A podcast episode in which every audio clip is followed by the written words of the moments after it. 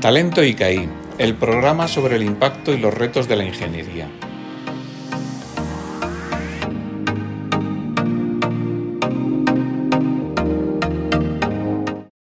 Soy Beatriz del Río y volvemos en Talento ICAI, un espacio dedicado al colectivo de ingenieros ICAI para mostrar el impacto y los retos de la ingeniería. En esta ocasión tenemos la oportunidad de entrevistar a un ICAI muy relevante para nuestro colectivo y para el sector energético de nuestro país. José Bogas es desde hace siete años consejero delegado de Endesa, además de Iberia Country Manager del grupo Enel. Durante los 39 años que lleva en la compañía, José ha desarrollado otros cargos de responsabilidad en Endesa. También ha estado muy ligado a esta asociación y recibió el premio Javier Benjumea en el año 2010. Con esta trayectoria es un placer contar con él en Talento ICAI para que nos ofrezca una visión del sector energético y de la transición energética en la que estamos inmersos. En primer lugar, muchas gracias por participar en el programa. Muchas gracias a vosotros. Has desarrollado tu carrera en una empresa tan relevante como Endesa, primera eléctrica por clientes de España, donde has visto cómo han evolucionado en el sector energético. ¿Cuáles crees que han sido los hitos más disruptivos de estos años en el sector energético? Bueno, yo lo primero que diría es que, claro, a lo largo de estos casi 40 años en Endesa, que ya marca un récord, eh, pues han cambiado muchísimas cosas. Primero ha cambiado la propia empresa, ¿no? Eh, las propias herramientas. Eh, yo recuerdo, por que nos hagamos una composición de lugar, que cuando entré en, Endesa, aunque ya existían algunas eh, calculadoras, Texas Instrument, etcétera, y yo en la carrera, en el primer año, me enseñaron a manejar la regla de cálculo, aunque existían eh, ya esas calculadoras, eh, pues en Endesa existían pequeñas calculadoras con el rollo de papel donde podías hacer operaciones elementales de sumar, restar, multiplicar y dividir. de hecho, claro, existía también un IBM 360, ¿no? Que funcionaba con fichas perforadas. Eh, claro, cuando miras, no había fotocopiadoras, empezaron poco a poco. Eh, había papel carboncillo, que solo podías hacer informes, hombre, no muy largos, dos o tres páginas, y solo podías hacer cuatro copias. Como hicieras una copia más, tenías que repasarla con un lápiz porque no se, no se veía. Todo esto a toda la revolución eh, de Internet, del teléfono, de tal, pues ha hecho eh, un cambio que quiero eh, reflejarlo sustancial de la sociedad y por tanto de, las propias, de la propia empresa en el servicio que da la sociedad en este servicio energético. Sin embargo, me preguntabas por un elemento disruptivo. Hay una cosa que a mí me llamó mucho la atención de una serie de vídeos que hacemos con gente que trabajamos en Endesa, con empleados de Endesa. Y entonces eh, me reflejaría eh, lo que una mujer eh, que trabaja en Endesa y que trabajaba en una central, yo diría que icónica de Endesa, la central de, Andorra, de Teruel, que la hemos cerrado por motivo de la descarbonización y ha tenido que recualificarse para hacer otras actividades. Y ella tituló aquel vídeo que la hicimos Pasar del carbón al viento, lo tituló. Y quizá esto sí que es un elemento muy disruptivo, marcó una historia en su momento eh, el carbón. Eh, y ahora eh, estamos cerrando ese carbón por la descarbonización y estamos yendo hacia energías renovables y en este caso el viento. Pues esta, esta mujer, Sonia ah, Bielsa, redefinió y reenfocó eh, su actividad para trabajar ahora en uno eh, de nuestros parques eólicos, en la misma zona donde, donde vive con, su familia. ¿no? Eh, para mí este caso pues, ilustra un poco, ilustra quizá a la perfección este proceso de transición energética, como decía, que en el que estamos envueltos ahora mismo y que es una, otra más de los cambios disruptivos que han existido y va a significar una reconversión industrial tremenda que estamos viviendo en el sector energético. Un proceso que debemos hacer eh, por los valores que tiene la sociedad justo e integrador. Y cuando digo justo e integrador, nos gusta decir a nosotros que en este proceso de transición, a nosotros digo Andesa, que en este proceso de transición no queremos dejar a nadie atrás. Por eso detrás de cada cierre de una central de carbón hay un plan de futuro que está concebido con criterios de lo que llamamos CSV, que es eh, crear valor compartido, por sus siglas en inglés, con un objetivo de ayudar a los empleados afectados, incluso a las contratas que tenemos incluso a la sociedad alrededor de las centrales donde estábamos a reenfocar su actividad profesional hacia ecosistemas de generación eh, renovable y contribuir eh, a que la zona eh, se regenere y le mitigue el golpe del cierre de una actividad económica tan importante como la que genera una central de carbón y mitigue eso y se pueda además reenfocar la gente y recualificar para seguir trabajando en ello. Ya nos has avanzado el reto de la transición energética que estamos afrontando, pero ¿en qué momento se encuentra el sector energético en España actualmente? Bueno, el sector energético se encuentra en plena, eh, en plena transformación, una transformación que ha sido continua desde, eh, desde que entré en Endesa ya hace bastantes años, en el año 1982. Y por decir algo diferente, bueno, eh, bueno, esa transformación, como sabéis todos, está basada en la descarbonización, la digitalización y la eh, electrificación. Eh, la descarbonización es, es, claro, los efectos que tiene el cambio climático en la sociedad. Fijaros que hay algunos estudios que apuntan que la disminución de la biodiversidad ha podido ser la causa de la crisis sanitaria de la pandemia COVID-19 con luego la enorme consecuencia, además, económica. Eh, pues bien, el cambio climático eh, y los efectos de un cambio climático eh, son realmente tremendos y es una de las cosas que hoy día creo que ya existe un consenso absoluto sobre la necesidad de cuidar el planeta. Bueno, pues es un objetivo muy, muy importante. La digitalización, hombre, tanto ha cambiado, tantas posibilidades nos abre la digitalización, que es un reto y dentro de esa descarbonización la gente siempre piensa en, la introducción de energías renovables, el coche eléctrico, etcétera, pero sin una red de distribución eh, inteligente, flexible, una red de distribución que antes era una red pasiva y que ahora se convierte en una red activa que integra miles de cosas, no, no se haría. Pero si me preguntas qué me gustaría destacar a mí, siendo estas las dos cosas más importantes y que destacaría cualquiera, eh, yo diría que estamos en la antesala de una eh, electrificación. Estamos en un momento de máxima transformación y esto, eh, bueno, mm, va a acarrear problemas regulatorios, problemas políticos, problemas sociales. Pero digo, estamos en la antesala de una electrificación. Y esta electrificación es el motivo, o sea, la razón de la electrificación es que teniendo un parque de generación al final que esté basado todo en energías renovables y no emita, la energía eléctrica es entre tres y seis veces más eficiente en un coche eléctrico que un coche de combustión tradicional y, por ejemplo, una bomba de calor es tres veces más eficiente que eh, una caldera. Bueno, pues este es uno de los pasos. Y otro muy importante que a mí me gustaría desaltar es que yo creo que todo el mundo coincidimos ahora eh, en que los valores de la sociedad, así como las prioridades, han cambiado y demandan eh, lo que llamamos un crecimiento sostenible y un crecimiento sostenible que, por un lado, eh, eh, resuelva o, ataque y minimice los problemas derivados del efecto del cambio climático, pero por otro lado, integre esos valores de, de, ética, de transparencia, de buen gobierno,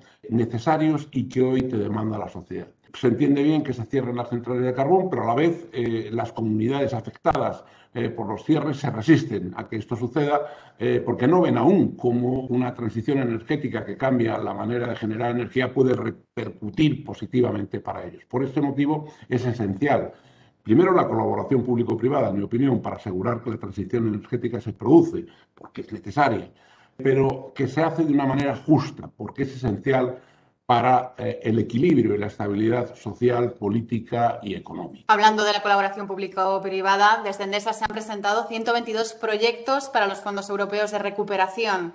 ¿Qué crees que van a suponer los fondos de recuperación europeos en el sector energético español? Bueno, lo primero que diría es que ya desde hace unos años eh, había unas tendencias muy claras, las tendencias muy claras eran o son las que tenían que ver con la transición ecológica, la transformación eh, digital eh, y, la electrificación, como un conjunto global de tendencias.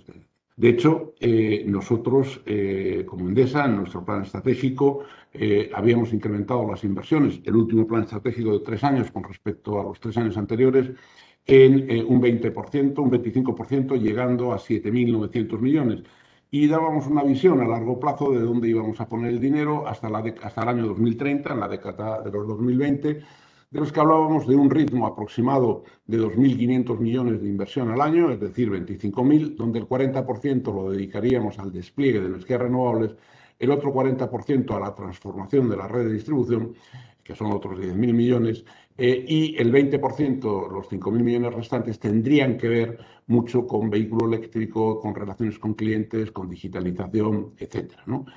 Bueno, pues una vez eh, que ocurre esto, llega la pandemia COVID-19 y yo creo que por primera vez eh, la Unión Europea, vamos, por primera vez, la Unión Europea da una, sí, quizá por primera vez, da una respuesta histórica que puede marcar desde mi punto de vista un punto de inflexión en lo que es la propia Unión Europea. Y en esto dedica unos fondos los fondos Next Generation, pero no solamente los fondos Next Generation, que son 750 eh, billones americanos de, euros, sino el propio presupuesto, que lo llama presupuesto reforzado, del 2021 a el 2027, donde eh, dedica mil, si no me confundo, setenta y tantos millones eh, eh, mil setenta y tantos billones dedica también a, Europa. Y yo creo que el objetivo fundamental es acelerar esta, esta transición, es decir, mm, buscar cómo pueden madurar tecnologías, eh, como puede ser la del hidrógeno, como pueden ser las de las baterías, cómo se puede acelerar la utilización del vehículo eléctrico, etcétera. Y en Endesa eh, nosotros creemos que deben apoyarse eh, proyectos que aporten un valor estructural, porque por un lado se está buscando salir de la, ayudar a salir de la crisis económica derivada de la pandemia, pero aún más importante que esto es realmente llegar a una sociedad totalmente distinta eh, desde el punto de vista de, industrial, desde el punto de vista de cuidado del medio ambiente, etcétera. Para ello, por eso digo eh, que creemos que se debe eh, apoyar eh, todos aquellos proyectos que se hayan presentado que tengan un valor estructural y a largo plazo. Proyectos tractores que puede, por ejemplo, desarrollar Endesa y tirar de pymes y tirar de mucha más industria más pequeña, que generen empleos y dinamicen esas el tejido empresarial, eh, focalizándome en este sentido en las pymes. En este sentido, nosotros hemos presentado proyectos por un valor total eh, de 23.300 millones. Este eh, valor total de 23.300 millones no sería la subvención que recibiríamos, sería el proyecto total. De ahí recibiríamos una parte y se trata de una potente batería de proyectos basados en la transición energética, en el desarrollo de renovables, en la eficiencia energética, en el hidrógeno renovable o hidrógeno verde, como se le llama, en el transporte sostenible o en el desarrollo, como decía antes, de las redes inteligentes. A principios de año hubo una subida importante del precio de la luz que repercutió en los consumidores, algo que de hecho también está ocurriendo ahora mismo. ¿Qué reforma consideras necesaria para que no se den estas fluctuaciones? Bueno, eh, primero también a lo largo, eso es que ya me voy haciendo mayor, ¿no? Pero he vivido muchos cambios en la forma de, la fijación de precios. Eh, lo primero que quiero decir es que se han mezclado varias cosas. Hoy, hoy, en este minuto, la subida tan importante de precios que a todos nos preocupa tiene que ver con una subida del precio del gas y tiene que ver con la subida del precio del CO2. Eh, para que veáis la complejidad de todo esto y que las empresas eléctricas en esto no tenemos que hacer nada y que es una consecuencia también de la globalización, eh, la subida del precio del gas y nos da la dimensión de la globalización tiene que ver con un invierno en Europa eh, frío y por tanto con utilización. Tuvimos el efecto Filomena al principio de año, en enero, pero eh, luego con una recuperación económica muy fuerte en Asia, principalmente en China y en la India, que demandan eh, mucho gas. Eh, además, con una estrategia de China de ir cerrando centrales de carbón y utilizar mucho más el gas, que demanda mucho más gas, una cuestión geopolítica Rusia no queriendo pasar gas mm, por la tubería de gas que pasa por Ucrania, ¿eh? por sus problemas políticos con ellos, y luego, bueno, quizá también mantenimientos no eh, programados y eh, reducción de reservas en Noruega. Esto hace que el precio del gas se dispare. Pero se dispare quiere decir que en 2020, que estaba anormalmente bajo por la crisis económica derivada de la crisis sanitaria, pues hemos pasado de aproximadamente 8 9 euros megavatio hora a más de 30 euros megavatio hora. Es un salto tremendo. Y la segunda cuestión es el CO2. El CO2 eh, son unos derechos de emisión que regula la propia eh, Unión Europea. Cuando eh, el precio del gas tira hacia arriba, el ajuste con el precio del carbón, porque sigue habiendo carbón en Alemania, en muchos otros sitios, se hace con el precio del CO2 y el CO2 se ha disparado. Y luego, como somos ingenieros, déjame decir, en este sistema marginalista, eh, quien fija el, precio no son las centrales eh, eh, que llamamos inframarginales, las centrales cuyo coste variable es cero, sino son las centrales que, que, marcan precio térmicas y que su coste no es cero. En este caso, los ciclos combinados. Entonces, esto ha hecho que haya una subida de precios muy difícil de gestionar. A mí me gusta decir siempre que, eh, bueno, si esta situación persiste, eh, vamos a durar muchos meses con el problema que tenemos. Pero no es solo en España, ¿eh? Está ocurriendo lo mismo en Francia, está ocurriendo lo mismo en Alemania, está ocurriendo lo mismo en Italia, es decir, es el conjunto general.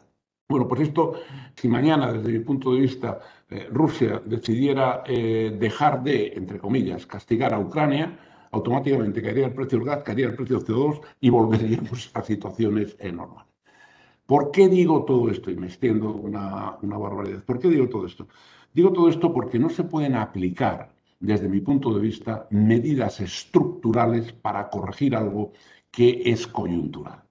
Y creo que aquí, eh, aunque hay un anteproyecto de ley del gobierno con el que no estoy de acuerdo porque creo que eh, no resuelve el problema y además es una medida estructural para arreglar una cosa coyuntural, lo cierto que es lo que ha aplicado el gobierno y me parece eh, en este caso correcto, es eh, unas medidas fiscales, es decir, reducir el IVA, eh, eliminar el impuesto del 7% sobre la electricidad, medidas que tienen un efecto inmediato y que una vez que la situación vuelva a la normalidad se puede volver a, desactivar esas, esas medidas.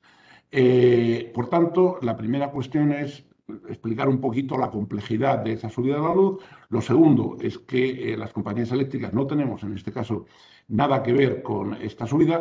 Lo tercero es cómo está estructurada la tarifa eléctrica en España.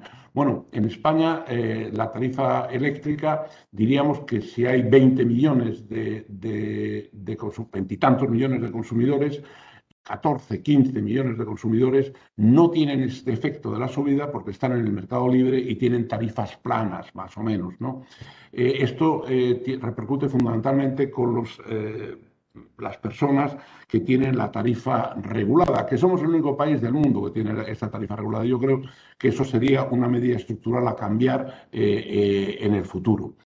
Supongo, supongo que esta debería ser la medida fundamental. Luego ha habido otra serie de cosas de cambio de peajes, etcétera, que se han explicado muy mal, pero que por no extenderme eh, no, no voy a entrar en ella. Pero bueno, veis la complejidad eh, de la globalización de un mundo donde estamos eh, nosotros metidos. El sistema que, que, utilizamos de fijación de precios es el sistema marginalista, con un algoritmo llamado Eufemia, eh, que se utiliza eh, en toda Europa para fijar los precios.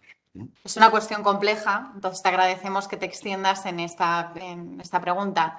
Em, has hablado antes de tarifas, has avanzado que bueno, pues, eh, es una cuestión importante y precisamente el 1 de junio entró en vigor una nueva factura eléctrica con un nuevo sistema de tarifas. ¿Qué ha supuesto este cambio para los consumidores y para el sector? Bueno, yo, eh, a mí me gusta explicarlo de esta forma. O sea, hay gente que lo ha explicado diciendo, bueno, menudo lío, ahora tenemos que planchar por la noche, ¿no?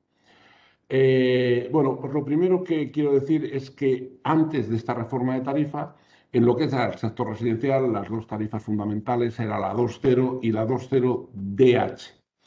La 2.0 era la normal y la 2.0 DH es discriminación horaria, es decir, gente que utilizaba ya, eh, por así decirlo, la lavadora en las horas valle y planchaba en las horas valle. Bueno, eh, lo que se ha hecho ahora ha sido hacer, mm, simplifico mucho, una tarifa única tiene alguna serie de, complejidades, pero bueno, una tarifa única que a todos los eh, clientes que estaban en la 2.0 eh, y digo, los que estaban en la 2.0 aproximadamente eran 13 o 14 millones de clientes, los otros eh, eh, en la 2.0 DH, pues 6 millones de clientes, más o menos, ¿no?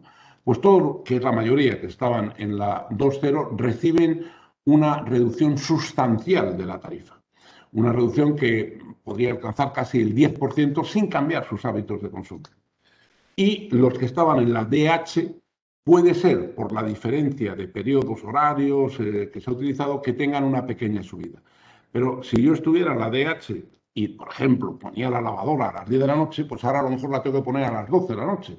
Pero si ya tengo la disciplina yo de eh, hacer ese tipo de cosas, pues no tendría por qué perjudicar.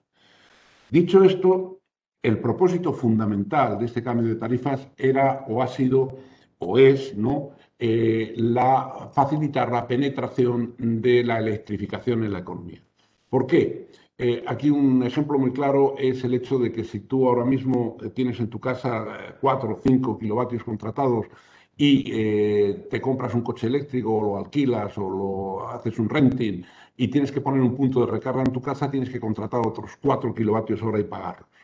Bueno, pues esta tarifa, eh, o sea, esta nueva ah, reglamento de peajes lo que hace es que en la medida que tú recargues el coche por la, por la noche, no tienes que contratar esa potencia, porque es un momento de horas valle donde hay suficiente capacidad. Lo mismo ocurre con los riegos agrícolas, lo mismo ocurre con la bomba de calor y el, eh, almacenamiento eh, de, ese calor. Por tanto, creo que no, hemos sabido explicar, ni nosotros, ni, ni el gobierno, esa tarifa. Y luego, de nuevo, nosotros en Endesa vamos tendiendo, y todas las empresas, yo creo que vamos más avanzados que otros, pero vamos tendiendo a eh, dar un servicio, a tener plataformas eh, donde hagamos sencillo eh, para el cliente su gestión de la energía eléctrica. Y en este sentido, damos tarifas planas, donde nuestro cliente no se tiene que preocupar los que gestionamos somos nosotros y en la medida que sabemos gestionarlo podemos ofrecerle un precio mejor, pero donde no se tiene que preocupar por esto. Y esa es la tendencia general eh, que, estamos, haciendo y, por tanto, eh, yo creo que esta reforma de peajes ha sido una reforma acertada que hemos explicado muy mal y ha dado lugar a chanzas, bromas, etcétera. España continúa en las últimas posiciones europeas del barómetro de electromovilidad elaborado por la Asociación de Fabricantes ANFAC en el primer trimestre de este año, con unas cifras similares a las obtenidas al cierre del ejercicio anterior. ¿Por qué no termina de calar al mismo ritmo que en Europa el coche eléctrico, ni siquiera con las ayudas del Plan MOVES? ¿Cree que es una cuestión cultural o estructural? O sea, yo diría, efectivamente vamos con mucho retraso y vamos en la densidad de, eh, coches eléctricos o en la densidad incluso de puntos de recarga, etcétera, eh, por detrás de otros países europeos, pero yo creo que eh, con una tendencia creciente. todo esto yo diría que se encuadra dentro de lo que decía de los tres ejes fundamentales, que era la transición ecológica, la transformación digital y la electrificación dentro del eh, concepto global de, electrificación que engloba eh, hogares, industria e incluso la, movilidad. ¿no? Fijaros que nosotros tenemos ahora mismo instalados unos 7.000 puntos de recarga, estoy hablando de los vehículos eléctricos, que nuestra intención y nuestro plan es tener a finales de 2023 56.000 puntos de recarga y que nuestro plan para el año 2030 es llegar a 575.000 puntos de recarga. Eh, como veis, o sea, es una tendencia eh, creciente y que si logramos hacer esto, pues nos pondremos al nivel eh, que hoy tienen otros países europeos. Pero la razón del retraso quizás sea una razón mm, técnica, en algunos casos también, de desarrollo de regulación, eh, hablabas del plan MOVES, ¿no? De, muchas cosas, y también cultural, esto, esto es cierto. Yo creo que hay tres barreras fundamentales con el coche eléctrico. Una primera barrera quizá es eh, el propio valor del coche eléctrico que es un, coche caro. Aquí debo decir que eh, aproximadamente el 40% del valor de un coche eléctrico tiene que ver con el coste de la, o con el valor o el coste de la batería. Los expertos dicen que eh, en uno o dos años ese coste de la batería puede reducirse a la mitad porque la tecnología nos llevará a eh, unas dimensiones y un, proceso, de producción de las baterías muy a corto plazo, por eso mm, no sé si fallarán, eh, pero aunque fallen 100%, pues es en cuatro años, ¿no? Eh, a, bajar ese precio de las baterías a la mitad. La segunda cuestión es la autonomía del coche.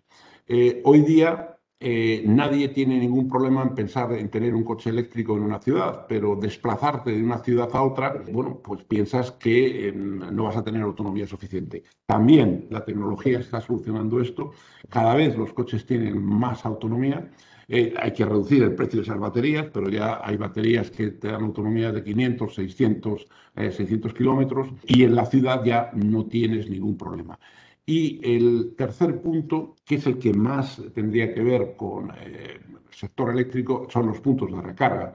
Los puntos de recarga, eh, he, comentado el plan de despliegue que tenemos nosotros de esos puntos de recarga. Eh, pero me hacían una broma hace dos o tres años la gente comercial de Endesa eh, cuando yo les decía, pero bueno, ¿dónde está el break-even de un punto de recarga? ¿Qué dinero tenemos que sacar? Eh, ¿Qué criterio tenemos que tener para saber cómo hacemos rentable o recuperamos el precio de un punto de recarga? Y me decían, necesitamos que recarguen seis coches al día. Bueno, ¿y dónde estamos ahora? Y me decían, tenemos un coche cada seis días. Entonces, claro, no había forma de recargar aquello. Pero bueno, eh, esto eh, hemos decidido, eh, en general todas las empresas eléctricas, y, en este caso Endesa lleva la delantera en esto, el ir poniendo esos puntos de recarga de forma que se vaya esta tercera barrera de las que te comentaba, de las tres barreras que te comentaba, vaya, vaya desapareciendo. Y esa cuestión cultural eh, pues se vaya, ese cambio de mentalidad se vaya reflejando eh, en, los, eh, la nueva forma de pensar o de comprar de, la gente. Creemos que todo esto se podrá hacer siempre y cuando bajen, se aumente la, la autonomía. O sea, yo recomendaría que una vez que baje el precio del coche, ¿no? que para las ciudades sin ninguna duda, pero en cuanto aumente la, autonomía también eh, y, tengamos los puntos de recarga más importantes eh, instalados a lo largo de las principales autovías eh, españolas. Luego también creo que puede ser un factor fundamental en el sentido para España del turismo. y mucho eh, europeo que cuando viene a las Islas Baleares, Canarias, eh, le gustaría tener un coche eléctrico, pero hay también mucho europeo que por el corredor mediterráneo, la Costa Brava, Cataluña, eh, etcétera, bueno, vendrían en su vehículo eléctrico también y que cuestiones como la Costa Brava o las Islas Baleares es un plus o atractivo turístico el hecho de cuidar el medio ambiente hasta los extremos también de facilitar de una forma importante el uso del vehículo eléctrico. El Gobierno estima que la transición energética se traducirá en un aumento neto de empleo de en torno a 250.000 personas de media al año y en un incremento en el nivel del PIB próximo al 2% respecto a un escenario tendencial en 2050. ¿Cómo crees que puede afectar esto al sector? Bueno, eh, lo primero, decía, teníamos unos planes, eh, os comentaba el plan estratégico de Endesa al principio, con unas inversiones en tres años de 7.900 millones y que eh, los fondos Next Generation venían a acelerar ese plan, eh, acelerar quiere decir hacer, hacer muchas más cosas. Para que nos hagamos una idea, por ejemplo, si solo hablásemos de la distribución, el Plan Nacional Integrado de Energía y Clima habla antes de los fondos de la Next Generation, habla de unos 24.000 millones en 10 años, unos 2.400 millones a meter en la red de distribución al año. Bueno, la primera cuestión es que estos 2.400 millones superan el máximo que eh, la regulación permite retribuir a las empresas eléctricas. Primera eh, eh, cuestión, pero que quiero reflejar, es la importancia del plan y la importancia también de que la regulación se ajuste para poder hacerlo. Pero incluso más importante que eso, y es lo que estamos haciendo en Endesa ahora, es hablar con las empresas contratistas, con nuestros partners, por así decirlo, en este desarrollo, porque va a haber un incremento eh, extraordinario de eh, personas eh, que tienen, de recursos humanos que son necesarios para este despliegue, lo cual es una buena noticia por el empleo y es una buena noticia por el crecimiento económico que, esto puede generar. Entonces, la primera reflexión que yo haría de qué puede pasar es que el sector eléctrico tiene que ser un motor de crecimiento y de generación de empleo y que para eso no, se hace simplemente con desearlo, ¿no? sino que hay que eh, gestionar muchas cosas que hemos empezado a gestionar, pero que no hay que olvidar que una cosa es tener un plan y otra cosa es entregar el plan, o sea, cumplir, cumplir el plan. También fíjate que en el caso de Endesa te decíamos que para los fondos Next Generation habíamos presentado proyectos por 23.300 millones de euros. Bueno, pues estos proyectos crearían en acumulado ¿eh? Tú antes me hablabas de los 250.000 eh, eh, puestos de trabajo anuales. En acumulado crearían 214.000 puestos más y, además reduciríamos las emisiones en casi 14 millones de toneladas al año. Es un gran plan. ¿Cómo va a afectar? Un cambio tremendo en crecimiento y en generación de empleo. Pero para que realmente se dé ese cambio tremendo en crecimiento y generación de empleo, vamos a tener que trabajar mucho en eh, hacer eh, posible esos planes. Cambiando de tema, este 2021 la Asociación Nacional de Ingenieros ICAI cumple 100 años. ¿Por qué consideras que este tipo de colectivos son necesarios? Bueno, eh, yo lo que diría es que la Asociación Profesional de, Ingenieros de ICAI ha conseguido, bueno, primera cuestión, la escuela ya crea un determinado barniz, ¿no? Este, esto es muy importante. Si no estuviera la base esta, sería muy difícil. Pero una vez que la escuela eh, crea este, este, este barniz, eh, yo creo que la Asociación de Ingenieros de ICAI ha logrado mantener unidos, mantenernos unidos a todos, a todo el colectivo de ingenieros salidos de las distintas promociones, porque eh, se hace intergeneracional, está el conocimiento de los que tenemos de, de los distintos ingenieros y promociones de la escuela, y facilitar, esto para mí es muy importante, facilitar que nos podamos ayudar unos a otros en nuestra vida profesional.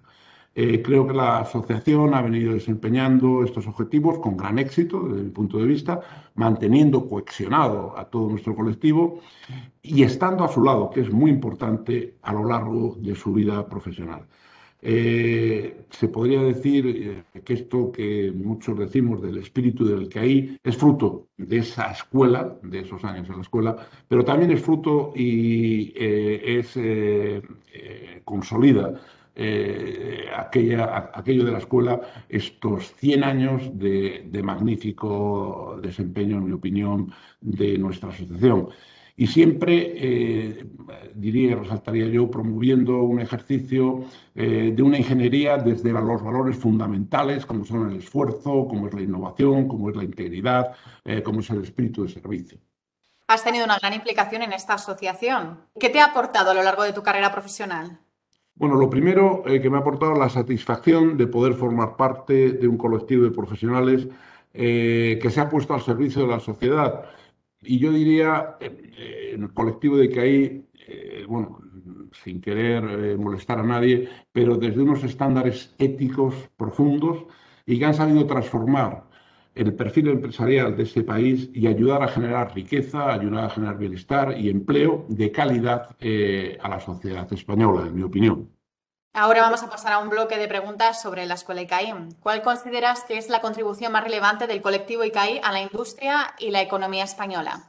Eh, bueno, yo creo que hay muchas contribuciones del colectivo de, del ICAI a, la industria, porque hemos desempeñado, los ingenieros de ICAI, igual que otros, ¿no? pero hemos desempeñado un papel relevante en el mundo empresarial.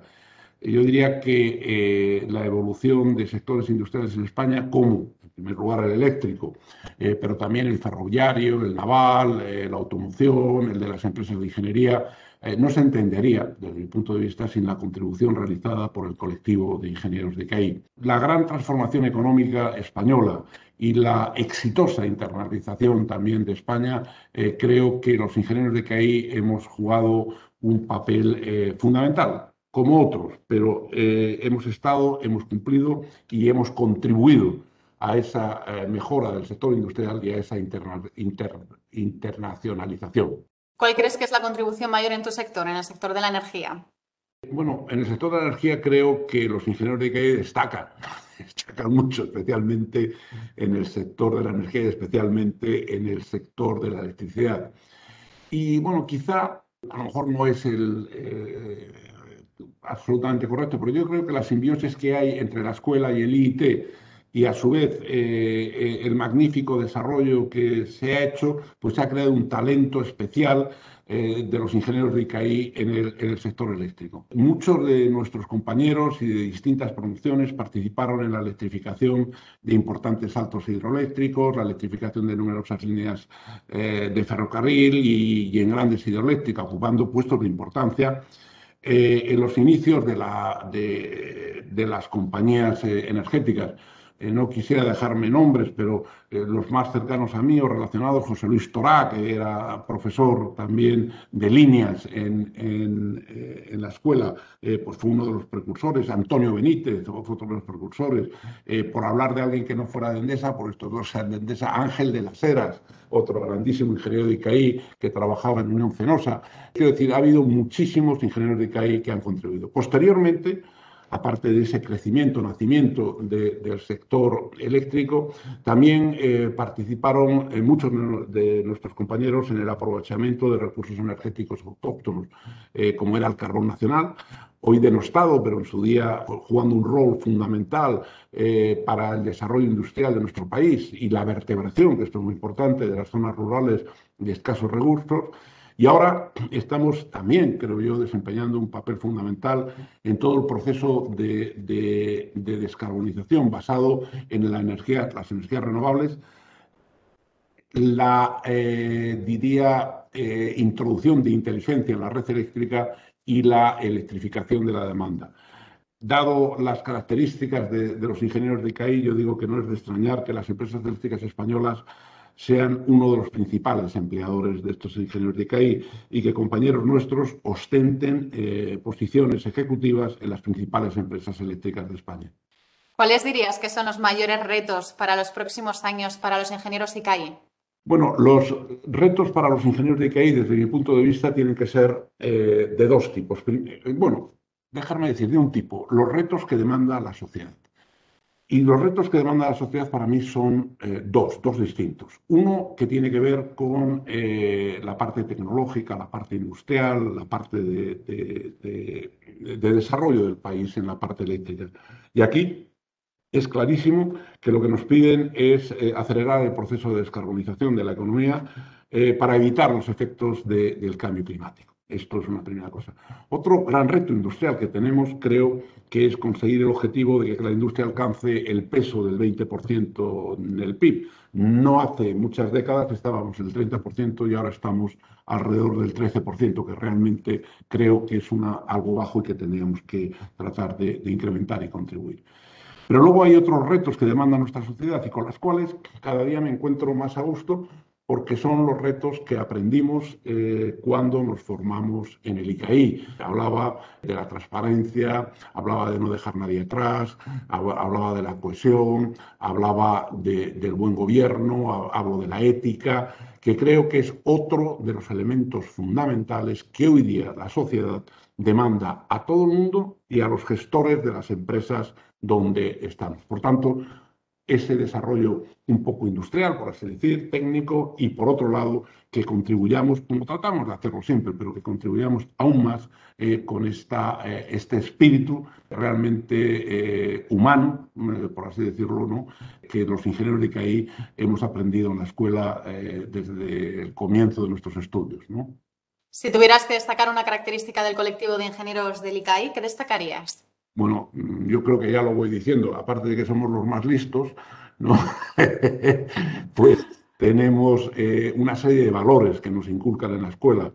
Y estos valores es un poco la vocación del servicio, pero la vocación del servicio desde un punto de vista, también diría humanístico, no sé cómo, cómo, cómo decirlo, ¿no?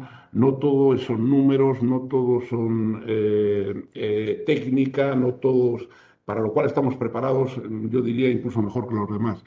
Pero eh, esta parte eh, más humanística, más eh, de, sentido de responsabilidad, de compromiso ético, etcétera, que tenemos los ingenieros de ICAI, realmente es, estos valores son los que creo que nos diferencian más. Luego también debo decir que, sin que nadie se moleste, que decía los ingenieros de ICAI, yo sé que cuando fichamos un ingeniero de ICAI, hombre, de 100 me puedo confundir en uno, porque hombre, siempre hay uno un poco raro, ¿no? Pero, eh, y cuando yo me confundo, eh, primero, cualquier persona que ha hecho una carrera de ingeniería, sea ICAI o sea cualquier otra, es una persona que tiene una cabeza formada.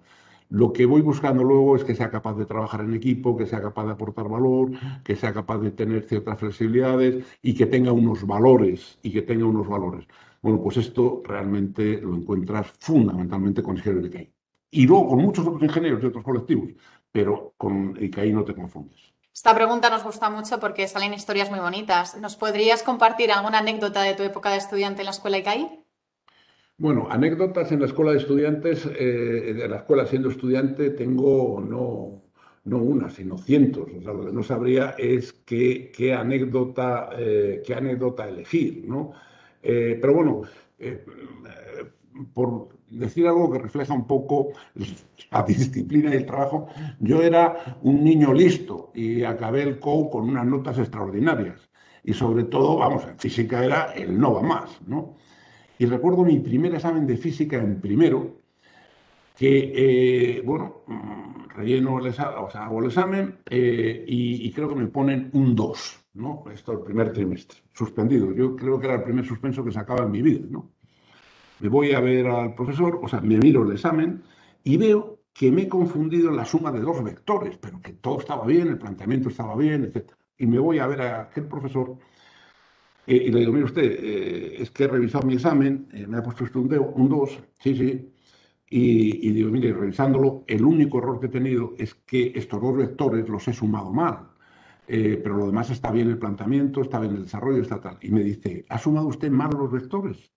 A ver, mira, dice, bueno, pues tiene usted razón. Dice, le voy a poner un cero por no saber usted sumar vectores. Y me cascó un cero.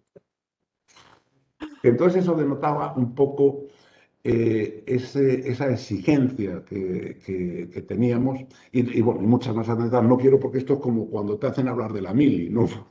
te, enrollas, te enrollas, pero bueno, eso podría reflejar un poquito eh, ese espíritu, eh, no, quiero decir dureza, ¿no? Pero vamos, esa formación, esa exigencia que, teníamos en el ICAI y que tenemos. Nos lo has ido avanzando a lo largo de esta entrevista, pero ¿por qué te sientes orgulloso de decir yo soy ICAI? Bueno, yo lo digo en todos sitios. Eh, ayer daba una conferencia eh, en la Escuela de Ingenieros de, Cataluña y me presentan como ingeniero del ICAI. Eh, broma, porque es broma, a veces me han preguntado el ICAI y, o sea, me dicen ICAI y digo, sí, ingeniero de la Compañía de Jesús. Lo digo así, ingeniero de la Compañía de Jesús. Eh, sin que esto signifique que sea más religioso o menos religioso, pero quiero decir, estoy orgulloso de ser ingeniero de CAI. Y estoy orgulloso de ser ingeniero de CAI por dos motivos, porque me ha ayudado a desarrollarme eh, profesionalmente y, aún más importante, porque me ha ayudado a desarrollarme como persona. Pues eh, yo es de bien nacido ser agradecidos y estoy muy agradecido al ICAI. Mi padre era ingeniero ICAI, mi hermano es ingeniero ICAI, y bueno, pues es una forma de ser, es una forma de, de la que me siento orgulloso y por tanto eh, no oculto a nadie que soy ingeniero que Bromas eh, nos llaman electrocuras. Eh, yo ya digo que ya he llegado a la categoría de electrobispo, por, los años, por los años. Muchas gracias, José, por participar en el programa, aportando una visión tan cualificada sobre el sector energético y por darnos un punto de vista tan claro de lo que nos espera en esta transición energética que estamos viviendo. Volvemos en Talento ICAI con otras figuras relevantes para el colectivo. Os recordamos que podéis escucharnos en Spotify, Evox y Apple Podcast. Esperamos vuestros comentarios. Muchas gracias. Muchas gracias. Talento ICAI el programa sobre el impacto y los retos de la ingeniería.